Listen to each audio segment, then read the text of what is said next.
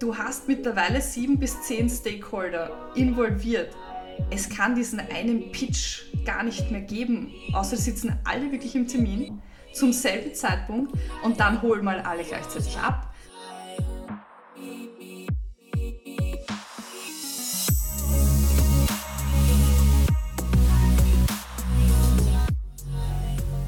Herzlich willkommen bei Deal, dein Podcast für B2B-Sales von Praktikern für Praktika. Schön, dass du letzte Woche dabei warst bei meiner Single-Episode. Da ging es darum, wie du am schnellsten zur C-Suite, zum CXO, zu einem CXO oder einer CXO verbunden wirst, denn du musst da zuerst an der Assistenz vorbei und das erfährst du in meiner letzten Episode. Schön, dass du diese Woche wieder dabei bist, wo ich einen spannenden Gast, einen weiblichen Gast mit an Bord habe und dass du wieder einschaltest, um zu lernen und mir gemeinsam zu wachsen. Letzte Woche habe ich Corona überstanden. Ja, ich habe es jetzt auch endlich hinter mir, deswegen meine Stimme ist noch etwas kratzig. Hörst du es vielleicht, vielleicht auch nicht. Äh, wenn nein, dann äh, bin ich wohl am, äh, auf einem guten Weg der äh, Besserung. Und das heutige Thema da geht es um das Thema Pitch. Deswegen ist meine Stimme hoffentlich heute nicht so kratzig, denn der Pitch ist wohl eines der zentralsten Bestandteile eines Verkaufsgesprächs. Doch laut einer Studie von Gong.io finden 74% der Kunden die durchschnittlichen Pitches langweilig und nicht ansprechend. Auf der anderen Seite wollen wir unseren Kunden mit unseren Pitches begeistern und wollen ihn vielleicht auch inspirieren. Denn ein besserer Pitch und ein begeisterter Kunde führt eher zu einem Deal. Und wer will nicht schon mehr Deals machen? Richtig, jeder will das. Und wenn auch du besser pitchen willst, dann wird dich diese Episode sehr interessieren. Unser heutiger Gast ist eine passionierte Business Developerin, eine Business Salesfrau, eine Verkäuferin, die sich gerade auch erst selbstständig gemacht hat und ein eigenes Sales Coaching Business aufgebaut hat, konkret für Startups. Seit über 20 Jahren ist sie im Business, war in verschiedenen Sales-Rollen bei Unternehmen wie Microsoft, Goldbach und First Bird aktiv. Heute ist sie Beraterin und hilft anderen Unternehmen, ihr Business zu optimieren.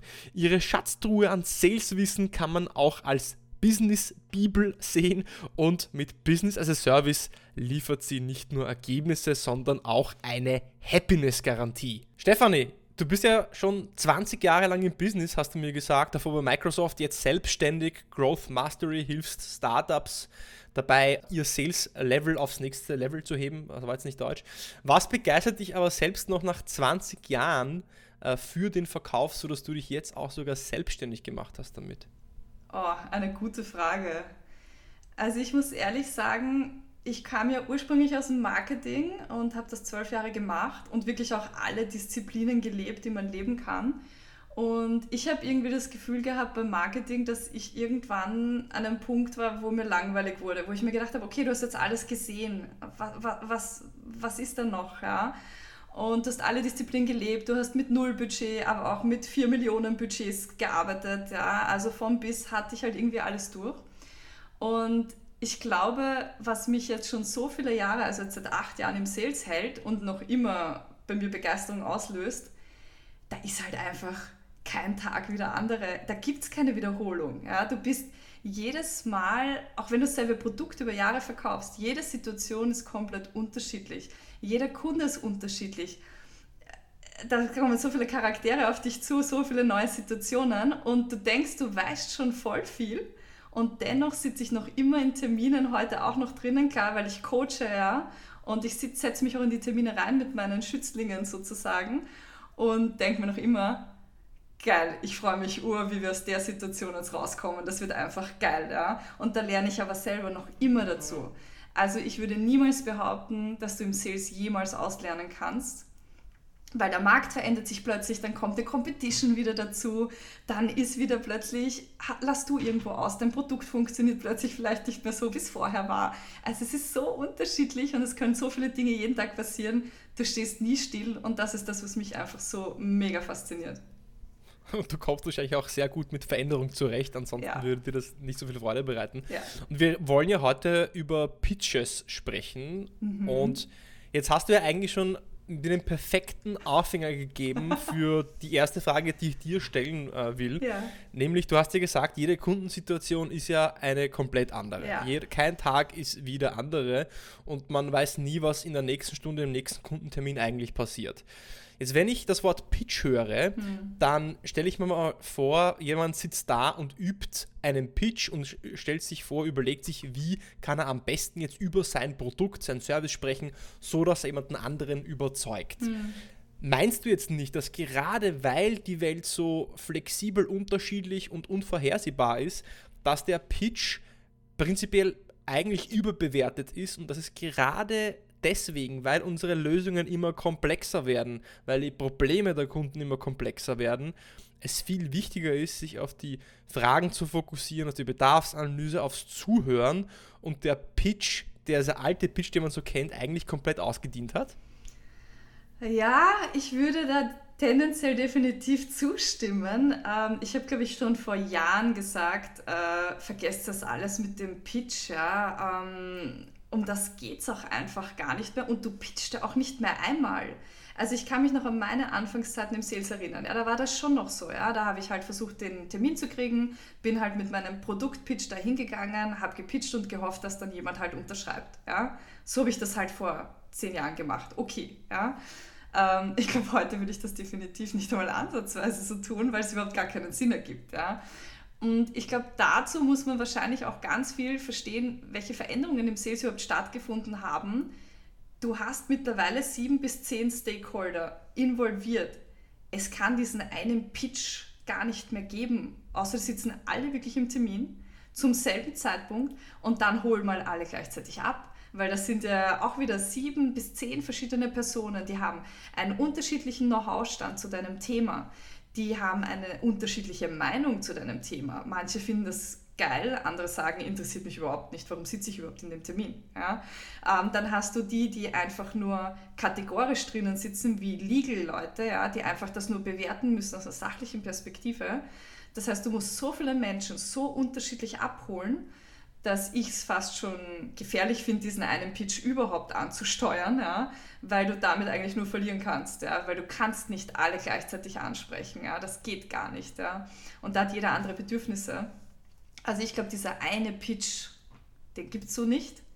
Ähm, und ich bin da bei dir. Ich glaube, dass heute der Schlüsselfaktor ist für mich Stakeholder Management.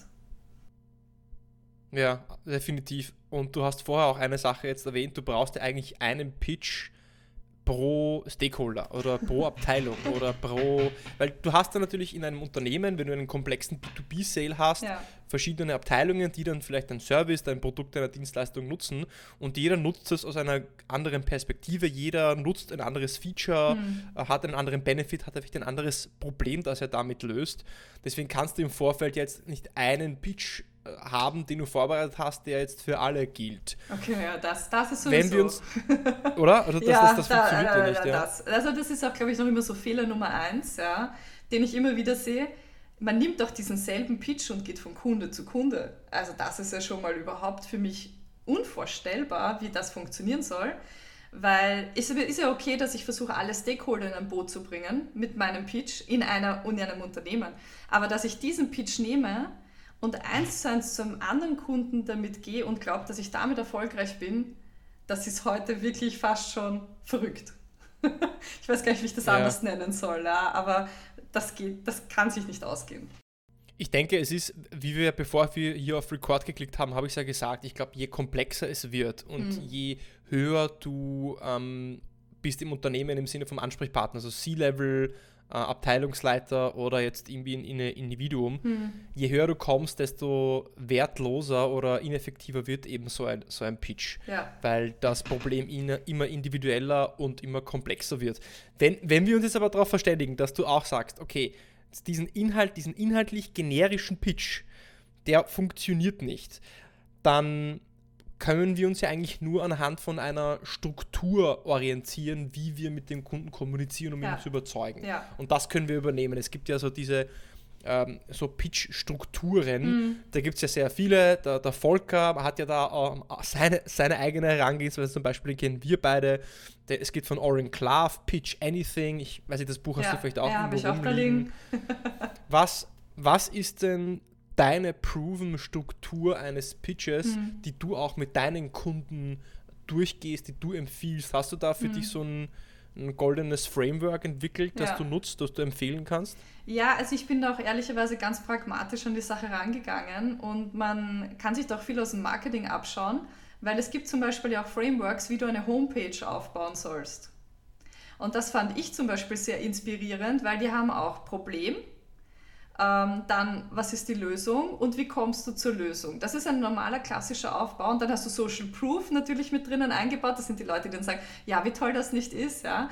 Und an dem habe ich, also von dem habe ich mich extremst inspirieren lassen, weil eine Homepage ist dein 24-Hours-Seller. Number one, ja, und der redet nicht mit dir und der schafft es trotzdem zu verkaufen, ja, und ähm, das fand ich wiederum, das hat mir extremst viel ähm, Input geliefert, auch für den, wie ich es heute sehe.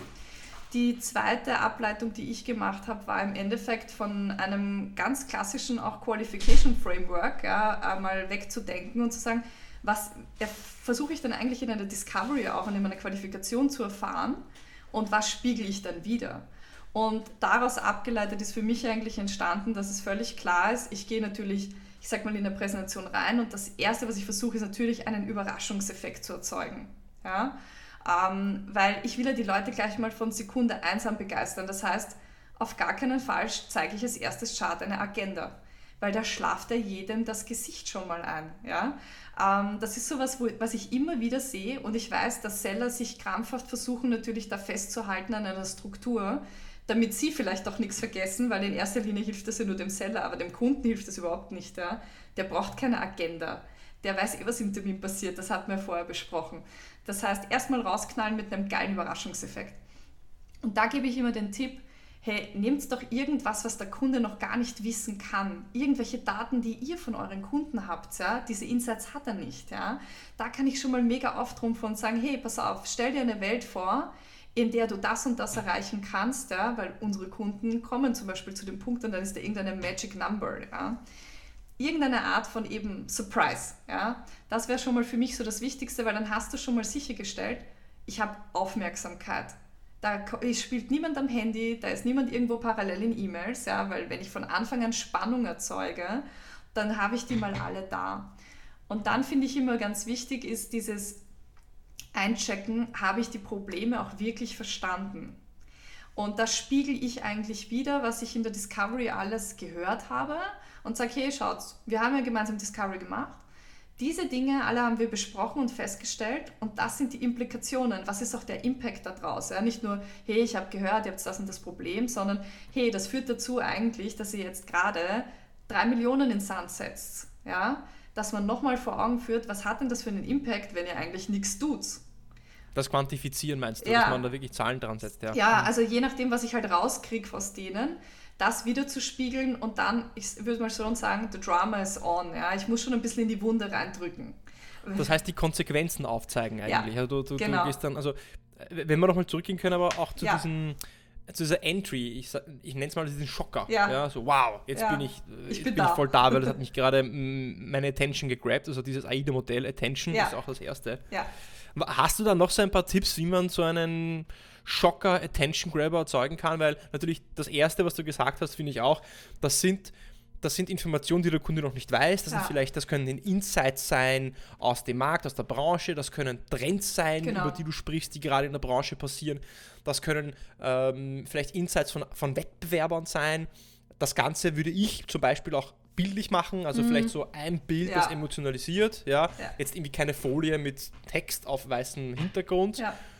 Hast du da noch so ein paar Hands-on wirklich Tipps, vielleicht irgendwie auch eine Idee mit deinem Kunden, die du letztens erst umgesetzt hast, zu seinen Attention Grabber, um, Schocker? Ähm, also alle das, was du gesagt hast, mache ich sehr, sehr oft, ja. Um, ähm, auch eben, wie du sagst, auch richtig, entweder nochmal nach Trends zu schauen oder Studien, die es am Markt gibt, ja, und da nochmal wirklich einen Insight geben ähm, das nochmal untermauern. Ähm, was ich auch ganz cool finde, ehrlicherweise, ist, man kann ja auch, je nachdem, welches Produkt der Kunde hat. Ja.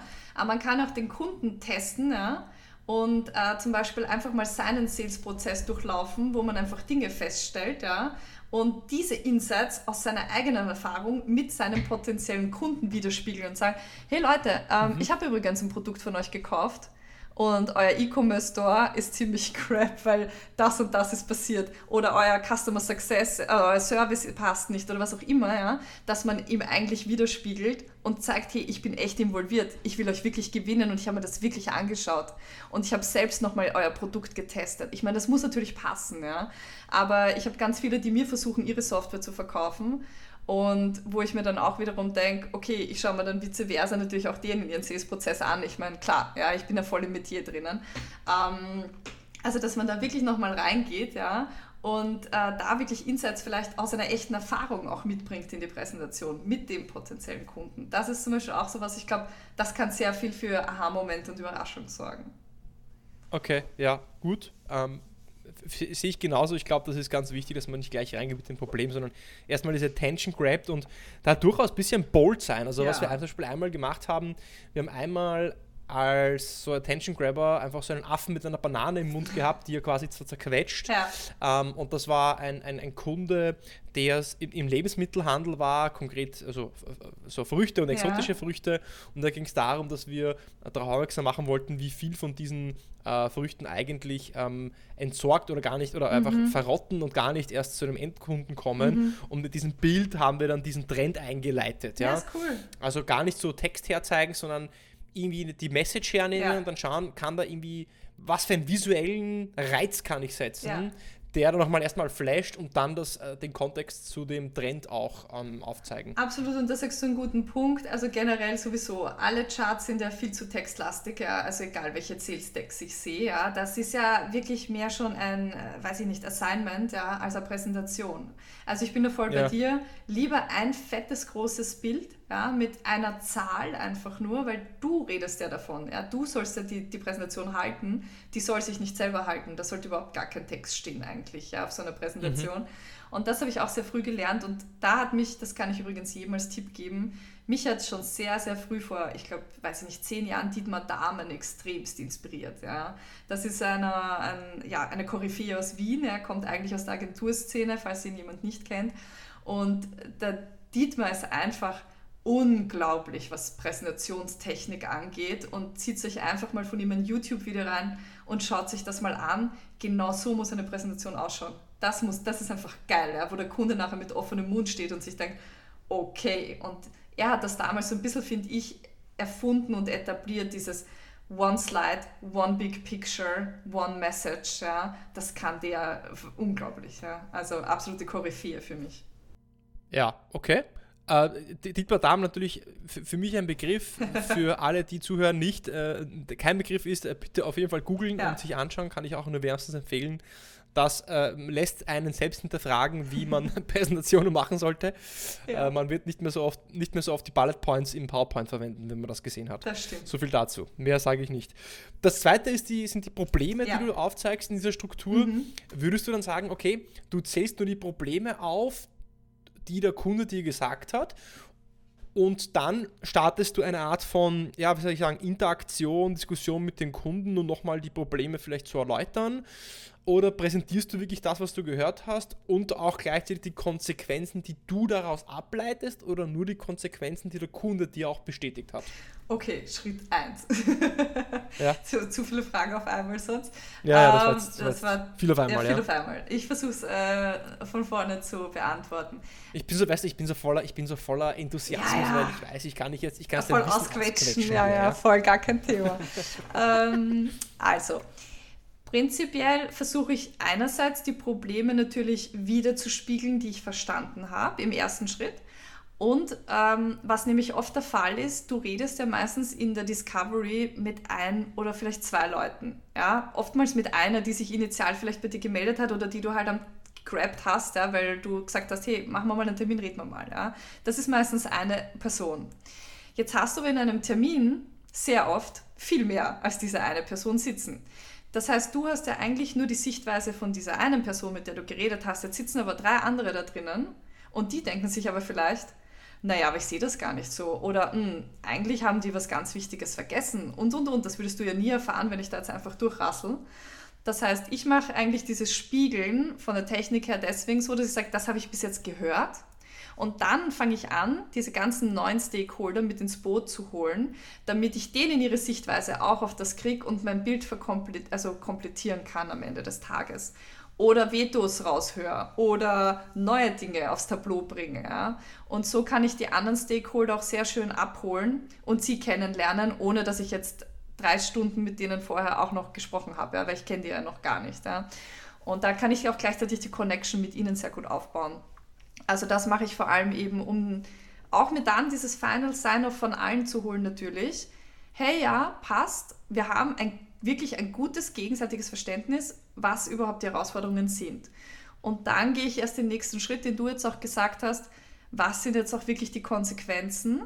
Einerseits von den Dingen natürlich, die ich schon gehört habe, weil die erzählen die Kunden eh sehr offen normalerweise, ja, wo sie anstehen und was das für Konsequenzen hat. Und meine Implikationen natürlich in Vermischung, ja, plus nochmal ein Recheck, wie seht ihr das? Ja, also ich versuche da schon nochmal in einen Dialog zu gehen, weil wir tendieren ganz oft dazu, im Sales sehr schnell über diese Punkte drüber zu gehen, zu sagen, hey ja, ich habe eh schon verstanden, was euer Problem ist. Ja, weil ich schon zehnmal vorher gehört habe von anderen Kunden. Aber das ist sehr fast schon vermessen zu glauben, dass man das dann schon wirklich in die Tiefe verstanden hat. Und das ist auch das Problem, warum die Deals nachher nicht closen. Sprich es aus. Was ist das Problem, dass die Deals nicht closen? Weil man zu oberflächlich drüber geht und Implikationen hat und nicht wirklich tief gegraben hat. Ja, weil man gesagt hat, ja, ja, ich verstehe schon, ihr habt ein Problem im Umsatz und ähm, das kommt da und daher. Alles klar, check, gehen wir da schnell drüber. Ja? Reden wir schnell über die Lösung. Lasst uns schnell unser, über unser Produkt reden, ja? was, wie wir es lösen. Also du triffst einfach Annahmen, das willst ja, du sagen. Genau. Man trifft Annahmen über das, was du denkst, dass die Implikation ist obwohl du sie nicht bestätigt hast genau. und mit deinem genau. Kunden, ja. Kunden, Stakeholdern. Ja, und das ist super gefährlich. Ja. Also das ist eigentlich der gefährlichste ja. Part von allen, wenn du da drüber gehst und wirklich eigentlich nicht in die Tiefe ein, ein, ein Common Sense erzeugt hast. Ja. ist aber irgendwie auch schwer, ja, weil ich denke, ist es, es ist irgendwie menschlich, dass wir immer, wir wollen ja immer weiterdenken. Ja. Wir wollen, okay, A, B, C, wir denken in Prozessen, wollen immer weiter. Mhm ich glaube, das ist auch viel, hat viel mit Selbst äh, Persönlichkeitsentwicklung zu tun, dass man es schafft, so äh, seine Ruhe zu entwickeln und zu ruhen, hm. zuzuhören, wahrzunehmen, ohne zu interpretieren und Fragen zu stellen. Ich glaube, da muss sich jeder so ein bisschen selbst an der Nase erfassen. Ja. Ähm, ja. Und viel Feedback und Coaching bekommen. Ja. Deswegen ist ja auch einer der, der Aspekte, die du ja vor allem mit deinen Kunden vorantreibst, ist ja Coaching, dass du setzt dich ja auch wirklich ja dann, dann, dann rein in die Teams mhm. oder gehst zu den Meetings mhm. und, und, und schaust dir an, wie die, wie die ähm, Verkäufer arbeiten, wie sie pitchen. Genau. Was sind denn da vielleicht so die, die Klassiker, wenn wir schon dabei sind? Also äh, wenn man also Annahmen treffen, ist das erste. Ja. Ähm, was ist so noch so der, der nächste Kardinalfehler? Ähm, viel zu schnell ins Produkt und zu Produkt verliebt sein, ähm, weil man will ja, ich weiß eh, man will ja ganz schnell über seine Lösung reden und ganz schnell natürlich das an den Mann bringen. Und ich verstehe das schon, ja, ich meine, klar, ich bin auch lange genug im Sales, ich habe das auch lange gemacht, ähm, aber es ist wirklich, man muss sich da extremst zurücknehmen und das muss ich heute noch, ja, ich denke auch immer drüber nach und denke mir, nein Steffi, ich weiß, du hast jetzt die magischen Wörter gehört, die du hören wolltest und du könntest jetzt voll loslegen, aber du stellst jetzt zuerst doch trotzdem nochmal eine Frage und dann unterdrückst du dieses Gefühl und dann gehst du erst rein. Ja. Ich muss mich selber zusammenreißen, weil das ist so, ja. Du denkst so, oh ja, das ist ja perfekt, das, das passt ja eh alles, ja. Und, und äh, können wir nicht gleich loslegen, aber dieses zu schnell über diese Dinge drüber gehen, lässt dich Dinge übersehen. Und wenn du Dinge übersiehst, dann hast du meistens nach ein paar Wochen oder Monaten genau den Fall, wo die sagen, ja, wir haben uns doch nicht für sie entschieden. Ja, und warum nicht? Ja, entweder es passt doch nicht so oder es ist zu teuer. Ja, zu teuer heißt immer, du hast nicht genug Mehrwert gebracht, heißt, du bist zu schnell durch den Prozess gegangen, weil sie haben den Mehrwert nicht verstanden. Dann kommen genau diese ganzen Dinge, die wir eh sehen, die hinten raus passieren und man verliert halt die Deals, einfach wenn man zu schnell drüber geht. Ja. Also das sind sicher so die, die Kardinalsfehler, zu, zu schnell ins Produkt, zu schnell zur Lösung ähm, und auch zu viel also gerade, ich meine, ich habe ja ganz viele Startups, die ich betreue, auch nicht nur Software, sondern verschiedenste Bereiche. Aber im Softwarebereich haben wir nochmal die Spezialität, dass man etwas zu Feature verliebt ist. Ja. Also was da auch so ein Kapitalsfehler ist, da kommt jemand zu mir im Bauchladen und zeigt halt alle Features her, so in die Richtung, lieber Kunde, suchst du aus, welches da halt am besten gefällt. Das ist für mich immer ein Zeichen dafür, dass man eigentlich nicht richtig qualifiziert hat, weil wenn ich den Use Case verstehe und richtig qualifiziere, dann präsentiere ich nur noch die Lösung, die genau die Antwort auf das ist und verhaspel mich nicht in, ja, und das und das und das können wir auch noch. Das interessiert niemanden. Das löst ja nicht das Problem vom Kunden. Warum soll ich ihm das erzählen? Ja, es distracted nur. Also wir tendieren auch oft dazu, viel zu viel sagen zu wollen viel zu viel noch reinzupacken, damit wir den Preis argumentieren, aber das hilft nicht unbedingt. Ja, das bewirkt oft das Gegenteil. Ich würde, ich würde nicht sagen nur den Preis, sondern ich denke, soll ich jetzt unterbrechen, aber ich denke ja. sogar, dass die meisten machen das, weil sie denken sich, je mehr sie, sie sagen mal jetzt pitchen, je mehr sie herzeigen, je mehr Features sie herzeigen, desto äh, höher ist dann der Mehrwert der wahrnehmbare. Aber ja das passiert eben mhm. nicht, weil dann sieht man vor lauter Bäumen den Wald eben nicht mehr. Und die genau. wichtigen Features, die wirklich so die zwei, drei wichtigen, die gehen dann unter in der Masse der ganzen unwichtigen Features. Genau. Und also da ist def definitiv weniger mehr und komplex ist das Ganze eh schon und mhm. da ist dann eher die Kunst, die Komplexität herauszunehmen, um genau die Sachen zu zeigen, die den Kunden wirklich oder die er auch braucht und die sein Problem lösen. Weil oft ist es so, es ist ja, es ist ja Veränderung, die wir verkaufen. Du verkaufst eine Veränderung. Du musst ein neues System einführen, ein altes ablösen. Du musst was Neues lernen. Du musst es den Menschen beibringen, erklären, dass sie etwas anderes nutzen mhm. sollen. Und das ist ja immer mit Schmerz und Aufwand verbunden. Und je komplizierter sich das anfühlt, dass ich das jetzt implementieren muss und je mehr ich da erklären muss je mehr Features es gibt, desto größer ist ja dann die, die, der Widerstand ja. für seine Veränderung. Ja. Und dann hemme ich ja eigentlich die Entscheidung und, und hemme zu sagen, ja, weil, uh, das ist jetzt ja, das ist zwar ein tolles Produkt, aber das würde uns jetzt sehr viel Zeit kosten, um das zu implementieren und wir verschieben das mal, weil wir haben andere Prioritäten und wir machen das dann nächstes Jahr mhm. oder sowas. Ne? Da kommt sowas vielleicht. Ja, voll. Ich habe da noch ein, cool, ein, ein cooles, ein coolen, äh, coolen sagen, soll ich sagen, Namen für das, was du gesagt hast, ja. dass man zu schnell ins Produkt reinkommt. Premature Pitching Syndrome, PPS. ja. Okay, auch nicht schlecht äh, äh, Premature Pitching Center haben wir, haben wir bei Meltwater früher so genannt. Mhm. Also gebe ich, dir, geb ich dir recht. Gehen wir vielleicht ganz kurz in dieser Struktur noch weiter. Also ja. wir haben uns angeschaut, den, diesen Icebreaker mhm. Attention Catcher, also im mhm. AIDA wäre das das Attention. Mhm. Dann haben wir das Problem äh, gezeigt und diskutiert und auch nochmal die Implikationen mit dem Kunden in einer Diskussion äh, besprochen und auch die Stakeholder, die anderen, mit denen ich nicht gesprochen habe, ins Gespräch reingebracht. Genau. Mir deren Input eingeholt, wie sie das sehen, ob ihnen da aber noch was fehlt. Mhm. Und wenn das erledigt ist, dann gehe ich in die, wie wird es umgesetzt rein oder kommt auch schon davor das Social Proof deiner Meinung nach? Ähm, ehrlicherweise mach also der Social Proof ist, kann man an unterschiedlichen Stellen machen. Ja. Ich würde auch nicht sagen, da gibt es diese eine Regel, die man immer befolgen kann. Ich finde es immer ehrlicherweise ganz cool, wenn man die Lösung hat ja, und erstmal weiß, um was es da noch geht bei der Lösung und dass man die nochmal untermauert und sagt, so, und genau das haben wir übrigens bei genau diesem Kunden umgesetzt mit diesem Ergebnis. Das ist für mich dann nochmal so, okay, du proofst, was du hier da vorne versprichst. Ja. Das finde ich die stärkste Combo. Ähm, aber ja, also kann man an verschiedenen Stellen einbauen. Ja. Aber ich finde es zur Untermauerung eigentlich nochmal am stärksten, ähm, dass man da nochmal reingeht. Am Schluss, oder? Ja. Also so eine Art Referenzen ja. und hier dieser Kunde, ja. da haben wir ähm, vielleicht am besten natürlich aus der gleichen Branche, genau, gleiche Größe. Ja, gleiches Land, ja. Nicht irgendwie ein Enter nicht wenn ich jetzt ein, ein SMB habe in Österreich, da jetzt ähm, äh, ein Use Case aus den USA vom Pfizer her zu zeigen. Ja. ja. Nein, das macht gar keinen Sinn. Also das ist auch so, der Kunde muss sich identifizieren und je mehr, er kann sich einfach nur identifizieren, wenn das etwas sehr ähnliches zu ihm ist. Ja? Also selbst wenn man noch sagt, man hat jetzt nichts aus der Branche, dann wählt zum Beispiel lieber eins in derselben Unternehmensgröße eben. Ja? Also irgendeine Ähnlichkeit muss da sein.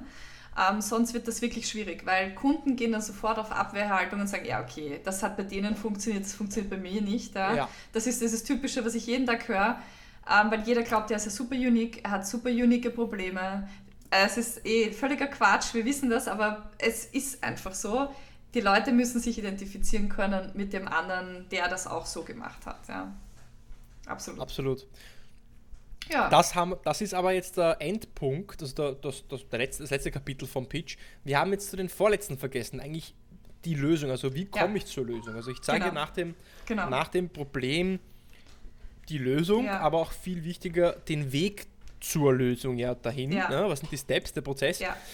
Das, da kann man sich auch sehr schnell in irgendwelchen Gantt-Charts und Flowcharts und, und Dingen verfangen. Ja. Wie würdest du das auf Dietmar Dahm-Style äh, möglichst visuell ähm, ja. und ja, ähm, Hollywood-mäßig darstellen? Hollywood-mäßig. Also ähm, in einem von den Startups, die, die ich betreue, ähm, haben wir das Hollywood-mäßig auf einem Chart erledigt, ehrlicherweise. Ähm, und mehr sollte es auch nicht sein, weil es ja sonst auch wieder viel zu kompliziert klingt, ja, viel zu komplex. Weil was ist denn das Grundproblem? Und du hast es ja vorher auch sehr schön gesagt, ja.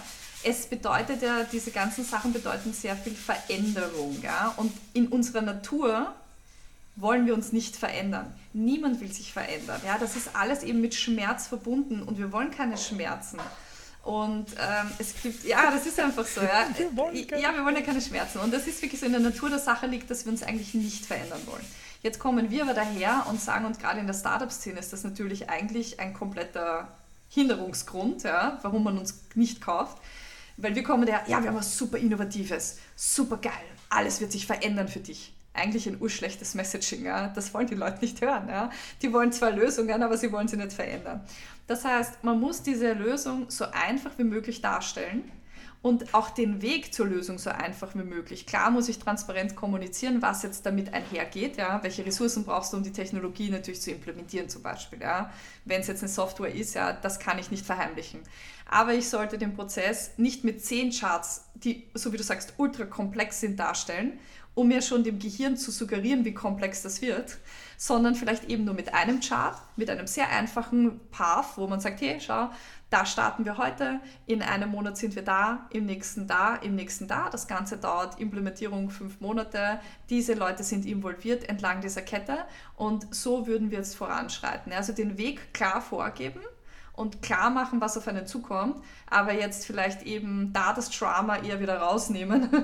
Wo das Drama am Anfang gut ist, ist hier das Drama eher schlecht und das so einfach wie möglich und transparent wie möglich gestalten. Ja, das finde ich halt super wichtig.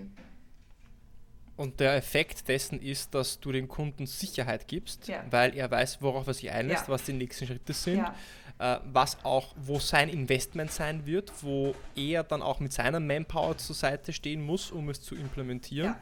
Aber auch das schafft wiederum Sicherheit. Und was wir wollen, ist möglichst viel Unsicherheit rauszunehmen, möglichst viel Komplexität rauszunehmen und Sicherheit dessen, also Sicherheit dafür zu geben, dass der Kunde weiß, was auf ihn zukommt. Ja, ja. absolut. Eine Sache, finde ich, haben wir noch so ein bisschen vergessen, ja. oder die würde mir jetzt fehlen das ist so ein bisschen diese positive Konsequenz dessen, wenn wir diese Lösung implementiert haben. Ja. Das heißt, das ist ja entweder im Social Proof oder am Ende ja. von dem Teil der Lösung, dass ich sage, okay, wenn wir das gemacht haben, dann erwarten wir uns auf Grundlage der Erfahrungen in dem und dem mhm. Bereich, mit dem und den Kunden, in der und der Branche, dass wir bam, bam, bam, bam, bam ähm, an, an Outcomes haben, also mhm. Umsatz, Kosten, ja. Customer Satisfaction, was auch immer das jetzt sein mag, ja. diese KPIs. Und eine Sache, die jetzt mein persönlicher Hack ist, ich denke, wir Menschen mögen ja, wir mögen Menschen, die nicht vollkommen sind. Also mhm. wenn etwas zu perfekt ist, dann glauben wir das nicht und dann finden wir das eher so ein bisschen fast schon abstoßend, weil in, es ist in der menschlichen Natur unvollkommen zu sein. Mhm und in diesen Pitch auch einzubauen, was die potenziellen Herausforderungen und Probleme sein könnten. Ja. ja. Und was du eben vielleicht nicht liefern kannst und was du vom, also auch die unschönen Seiten aufzuzeigen. Mhm. Weil das nimmt, das gibt dem Ganzen eben diese Authentizität, ja. weil Authentizität bedeutet, dass nicht alles perfekt ist. Mhm. Und ähm, das gibt es so diesen extra Schuss an Vertrauen beim ja. Kunden noch. Also wir machen das auch, weil ich meine, man muss sich immer dessen noch bewusst sein du bist ja nie allein. Ja, also du bist nicht der einzige Anbieter und es gibt fast keinen Kunden mehr, der einfach sagt, okay, ich schaue mir nur einen an und dann gehe ich mit dir. Also das ist ja wirklich in 1% der Fälle so, wenn überhaupt heute noch. Ja. Also erlebe ich immer seltener, sagen wir es einfach mal so. Und dadurch bist du natürlich auch vergleichbar. Und da würde ich auch sehr stark am Anfang dafür plädieren, die Karten am Tisch zu legen, wenn ich schon weiß, zum Beispiel meine Competition, die immer mit mir im Rennen ist, ja, oder die zwei, drei, die haben zum Beispiel das, das und das, was ich nicht habe. dann nehme ich das doch gleich vorweg, weil das wäre ja schon fast naiv zu glauben, dass der Kunde nicht draufkommt, ja? sondern ich gehe im Endeffekt rein und sage, okay, schaut Leute, das können wir liefern, übrigens, das können wir nicht und wenn du dann auch noch dazu plausibel erklärst, warum du das nicht machst, dann kannst du nämlich sogar so die Konkurrenz aushebeln. Weil wenn du ihm diese Informationen gibst und transparent warst, ähm, erstens weiß er dich viel mehr zu schätzen, weil du wirklich ein vertrauensvoller Partner bist, der auch darauf aufmerksam macht. Das heißt, das, das wird dir angecredited sozusagen. Auf der anderen Seite, wenn er von dir jetzt die Info hat, dass dieses Feature eigentlich völlig irrelevant ist, dann wird er auch nachher, weil er hatte nicht so viel Ahnung wie du, ähm, dann wird er sich auch nachher nicht für die Competition entscheiden, weil er sich denkt, oh, da kriege ich mehr. Ja? weil das entsteht ja oft. Und der, der Kunde ist ja niemals der Super-Experte, ja, das ist das seltenst, ja, sondern er sucht sich halt drei, vier Vendoren aus, mit seinem Wissensstand versucht er das zu bewerten und setzt auch oft auf eine ganz falsche Entscheidung, weil er einfach aus einer Außenwirkung gar nicht so drinnen ist wie du. Und ich glaube, wenn wir da einfach im Sales auf aufmerksam machen und sagen, schau, das haben die anderen, aber brauchst nicht, ja, aus den und den Gründen und das ist nachvollziehbar, dann hast du schon, bist du schon durch. Ja? Also das ist so mein Hack. da bist du schon durch. Da bist du durch. Hoffentlich sind, hoffentlich sind wir beide nach diesem Gespräch nicht ganz so durch. Äh, aber ich denke, wir könnten noch sehr lange äh, jetzt zu dem Thema sprechen. Äh, das hört jetzt, der jetzt zuhört, auch jeder auch raus. Ich würde trotzdem gerne auch deine Zeit respektieren und ich würde die noch ungern die Ehre nehmen, meine, äh, meine äh, Rapid 3 Questions be zu beantworten, die jeder meiner oh, Gäste auch beantworten darf. Gespannt. Und die kriegst du auch. Okay. Und zwar die erste Frage, Steffi, ist: Als du mit Verkauf oder Sales begonnen hast, ja. wünschtest du, du wüsstest? Boah. Ich wünschte.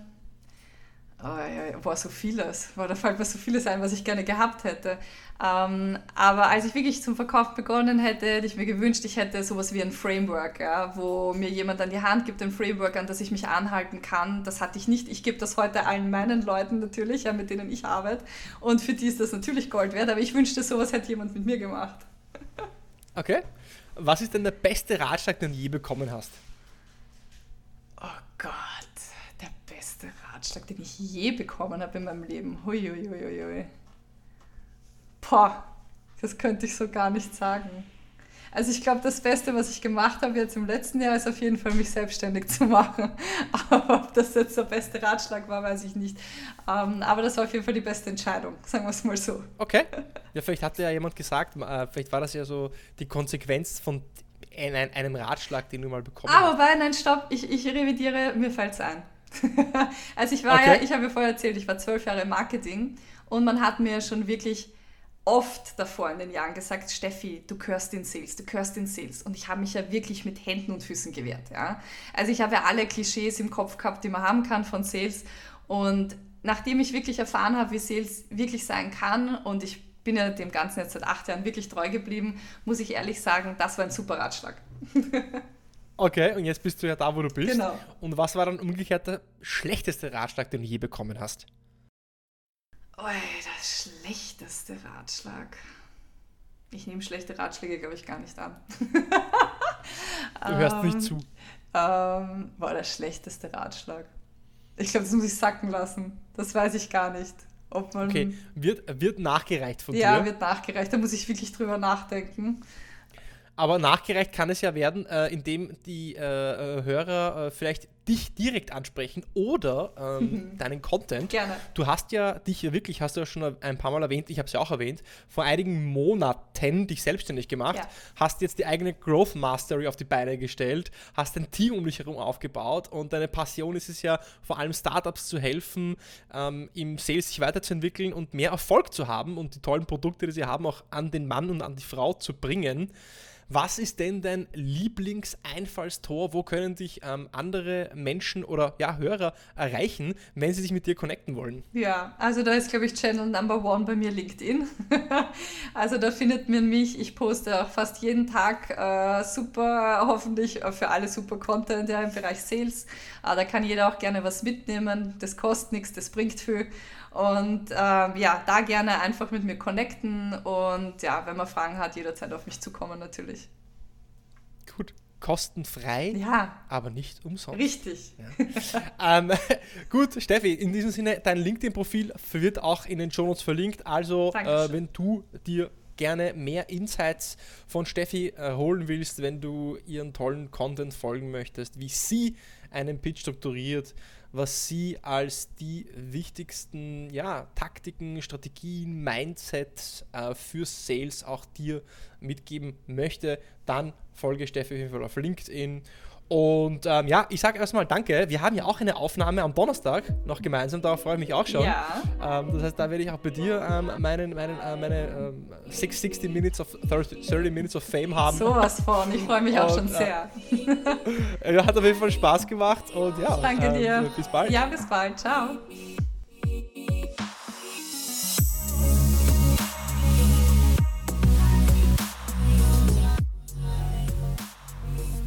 Das war also Stefanie und sie hatte die Frage beantwortet, warum deine Pitches nicht closen und warum deine Pitches nicht funktionieren. Und ein paar Perlen, die da hängen geblieben sind, sind definitiv das Stakeholder Management, weil es gibt heutzutage sehr viele Stakeholder, gerade im komplexen B2B-Sale und deswegen brauchst du auch mehrere Pitches, die angepasst sind pro Stakeholder. Du hast vielleicht die Marketingabteilung, du hast vielleicht die IT-Abteilung, dann hast du aber vielleicht auch noch Legal oder einzelne Personen aus anderen Bereichen, die du alle einzeln abholen musst. Ja, No-Brainer natürlich, Überraschungseffekt, du möchtest in seinen Pitch reinstarten mit etwas, das einfach ballert und knallt und nicht mal, äh, nicht zuerst einfach eine weiße Slide mit schwarzem Text und einer Agenda herzeigen, sondern direkt, boom, irgendwie ein Bild, irgendwas, was die Attention äh, grabt. Und äh, die Abfolge von so einem Pitch, ja, etwas, was die Attention natürlich zuerst bekommt, dann das Problem, das Problem aber auch dann weiterführen, was für Implikationen, Konsequenzen diese Probleme haben und auch besprechen, ob das dann auch wirklich die Probleme und Implikationen sind, die auch ähm, alle, mit denen auch alle einverstanden sind. Im nächsten Schritt dann die Lösung aufzeigen, wie diese implementiert werden könnte, also den Weg dahin zeigen, was die Probleme sind, was die Herausforderungen sein könnten bei der Implementierung und zu guter Letzt so eine Art von Social Proof. Das bedeutet, wo hast du schon so ein ähnliches System, ähnliche Lösung implementiert, wie hat es funktioniert und was waren dann die Outcomes, was waren die Resultate, am besten gemessen mit Zahlen, Daten, Fakten, Umsatz, Kosten, Effizienz, Ausfall, Reduktion, was auch immer. Ich hoffe, dir hat die Episode wie immer gefallen und wenn du es noch nicht getan hast, dann bitte ich dich auf jeden Fall mir eine Bewertung auf Spotify und oder auf Apple Podcasts zu hinterlassen. Ich freue mich auf alle deine Nachrichten, ich freue mich auf nächste Woche und bis bald beim Deal Podcast.